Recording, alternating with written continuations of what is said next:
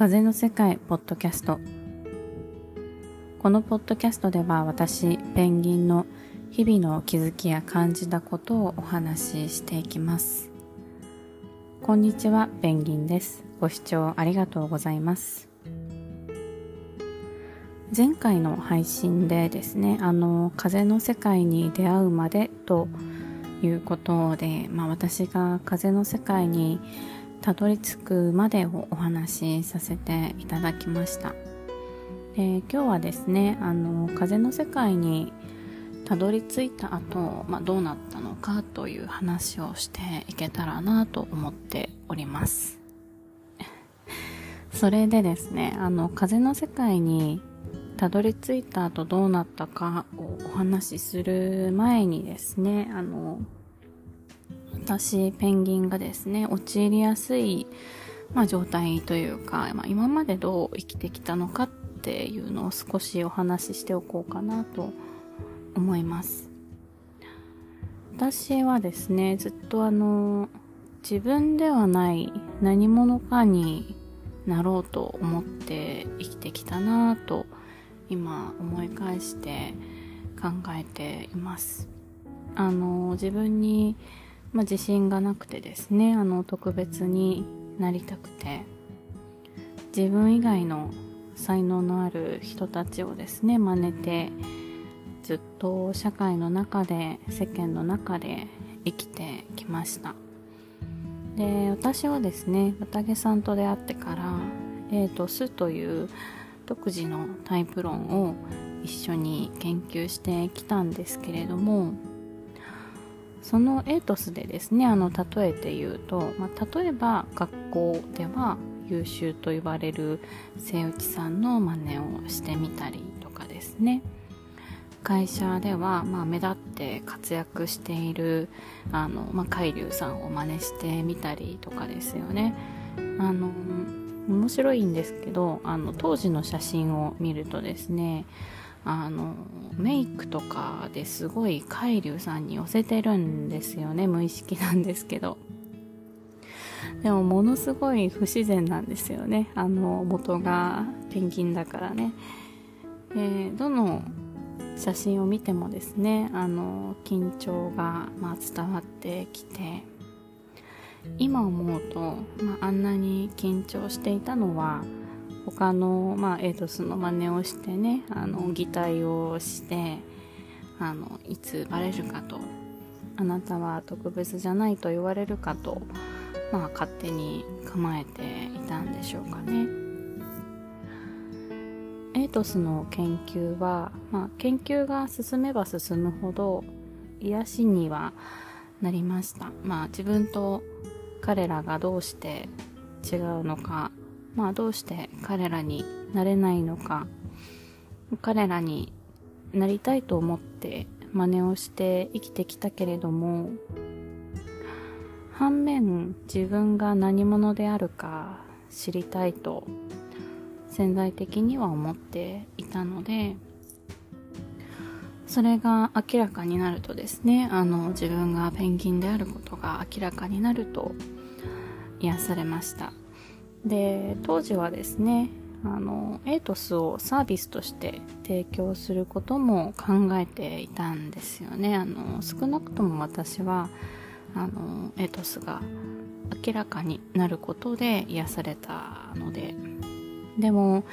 今はですねエイトスをサービスとしてまあ、単独で提供するっていうことは考えてないんですよね。あのその理由はですねこの後お話しする、まあ、風の世界にたどり着いた後の話で改めてお話ししようかなと思うんですけども私がですね風の世界にたどり着いたのは綿毛さんの、まあ、コンサルを受け始めてから、まあ、3回目のことでした。えー、綿毛さんの、まあ、ヒプノセラピー、まあ、今の名称はアンコンシャスクリアランスですかねを受けてあの世界を、まあ、風の世界を見たんですよね、まあ、見たというか、まあ、気づいたらいたというか。その場所ではずっと風の音がしていて青い風が吹いたかと思ったらそれは光で何もなくて私もいなくてでも全てがあるとそんな世界でしたね。でそれでですねあの風の世界にたどり着いた後で私が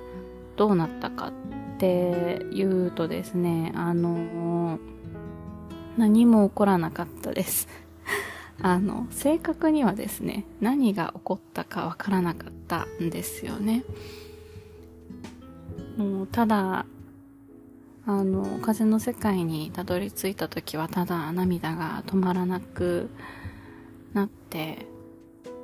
ああ本当に誰も悪くないんだなって思いました。その後もですねあの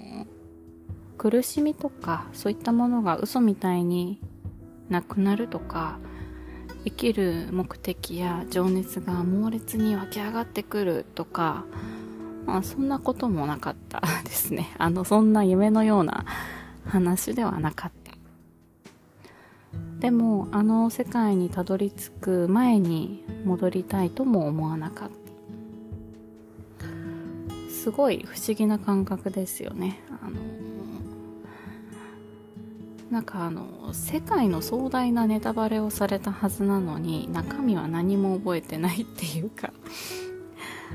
それであの風の世界にたどり着いた、まあ、私がどうなるのかをですねあのしばらくは綿毛さんも経過を見ていたと思うしというか今もですねあの観察してくれてるみたいなんですけどね。あの何をすると人はあの世界に風の世界に行けるのか。あの世界に到達した後人はどうなるのかっていうのを改めて一緒に研究していたわけなんですよね。でエイトスの研究も引き続き続けていました。ただ一緒に確かに綿毛さんと一緒にその、まあ、研究活動をやっていたんですけれども私がですねあの正解を綿毛さんに求めるっていう関係がずっと続いていて風の世界に、まあ、たどり着いたのに苦しみが取れないなんでなんだろう。風の世界にたどり着いたのに自分に自信がまだ持てないなんでなんだろうみたいな感じですよね。まあその他のことでもずっと大竹さんに正解を聞き続けてしまってですね、まあ、癒してもらうっていう状態があの、まあ、ここ最近までですかね続いていましたでそれでですねその間に何度か、まあ、こう事業を活動をですねするのをやめるかっていう話にも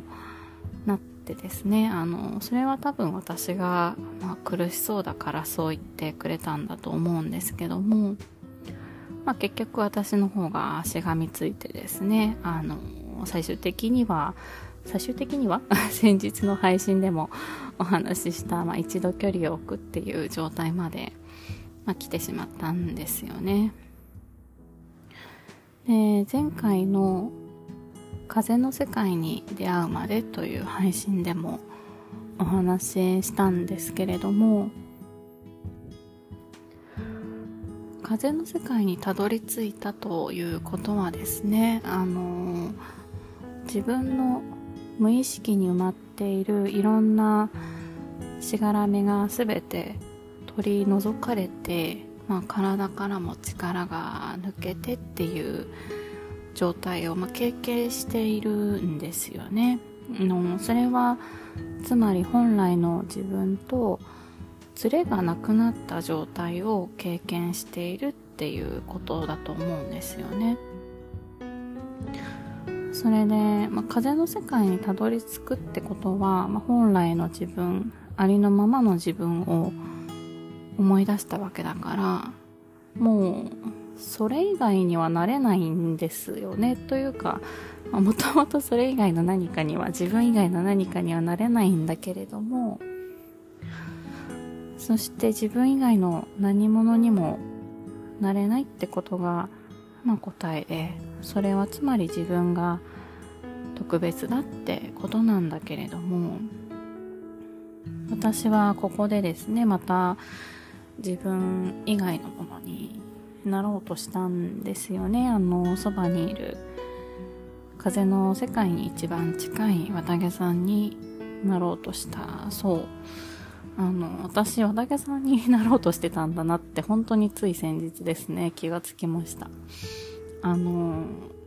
綿毛さんは確かに風の世界に一番近いんですよね私から見て。だって自分の人生を生きてる人間だから。でもそれって当たり前だけど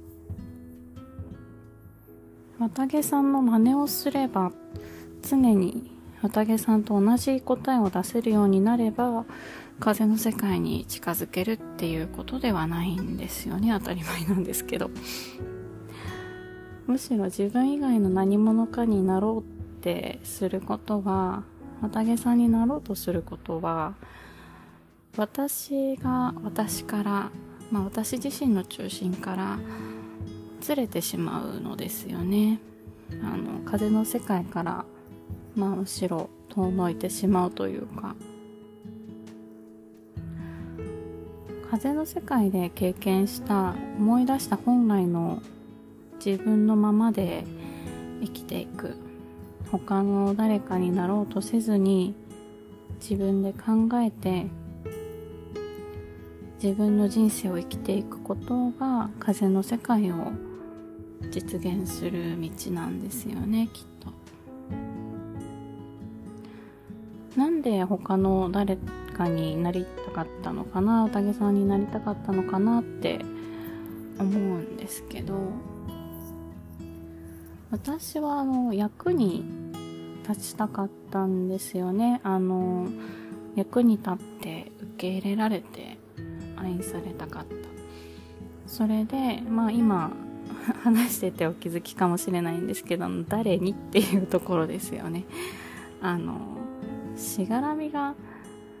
ある時はその対象が親だったし、まあ、だからそのためには社会だったし。綿毛さんと出会ってからはまあ綿毛さんの役にも立ちたかったですよね。あの綿毛さんと同じ答えが出せるようになればそれができると思ってたと思います。ストーカーか？でも それはですね自分の本当の道ではなかったんですよね。私が他の誰かになろうとせずに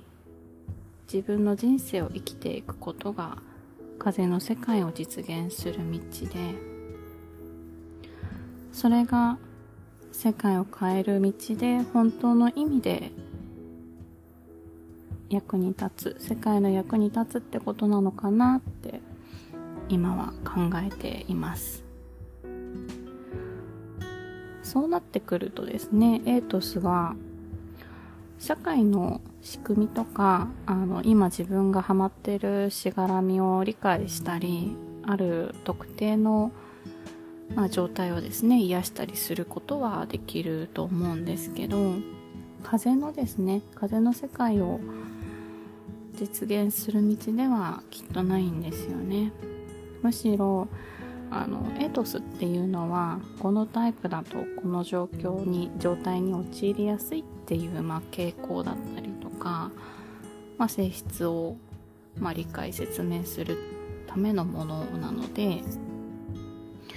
あの世界に、まあ、風の世界に到達した後は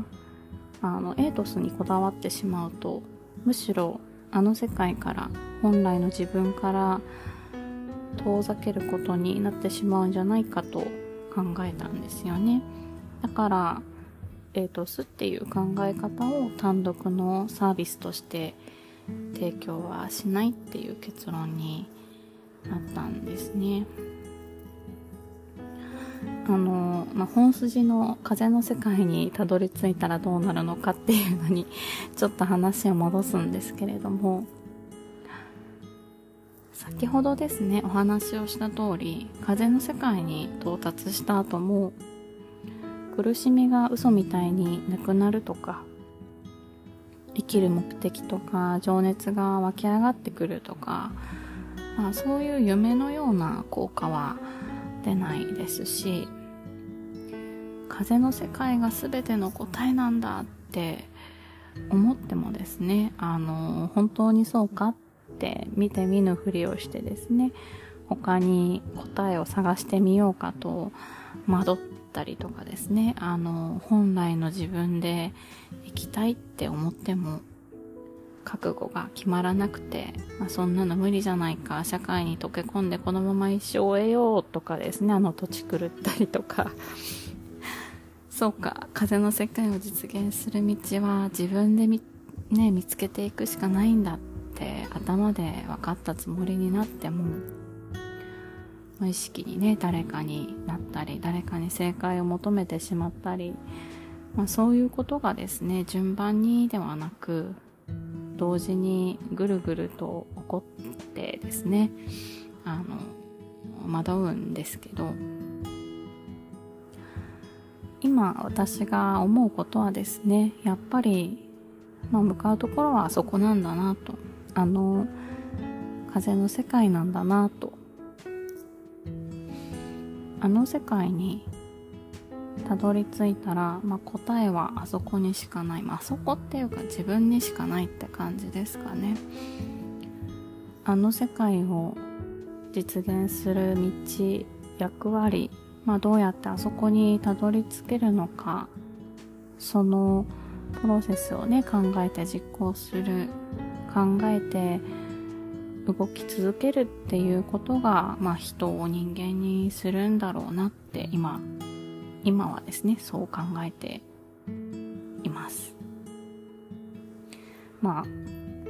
今考えてるだけでペンギンは相変わらず惑ってますので、まあ、今はまだ人間ではなく人の類ですけども。私がですねあの人間になっていくまあ、過程を表していけたら風の世界を実現する道を表現していけたらとそう改めて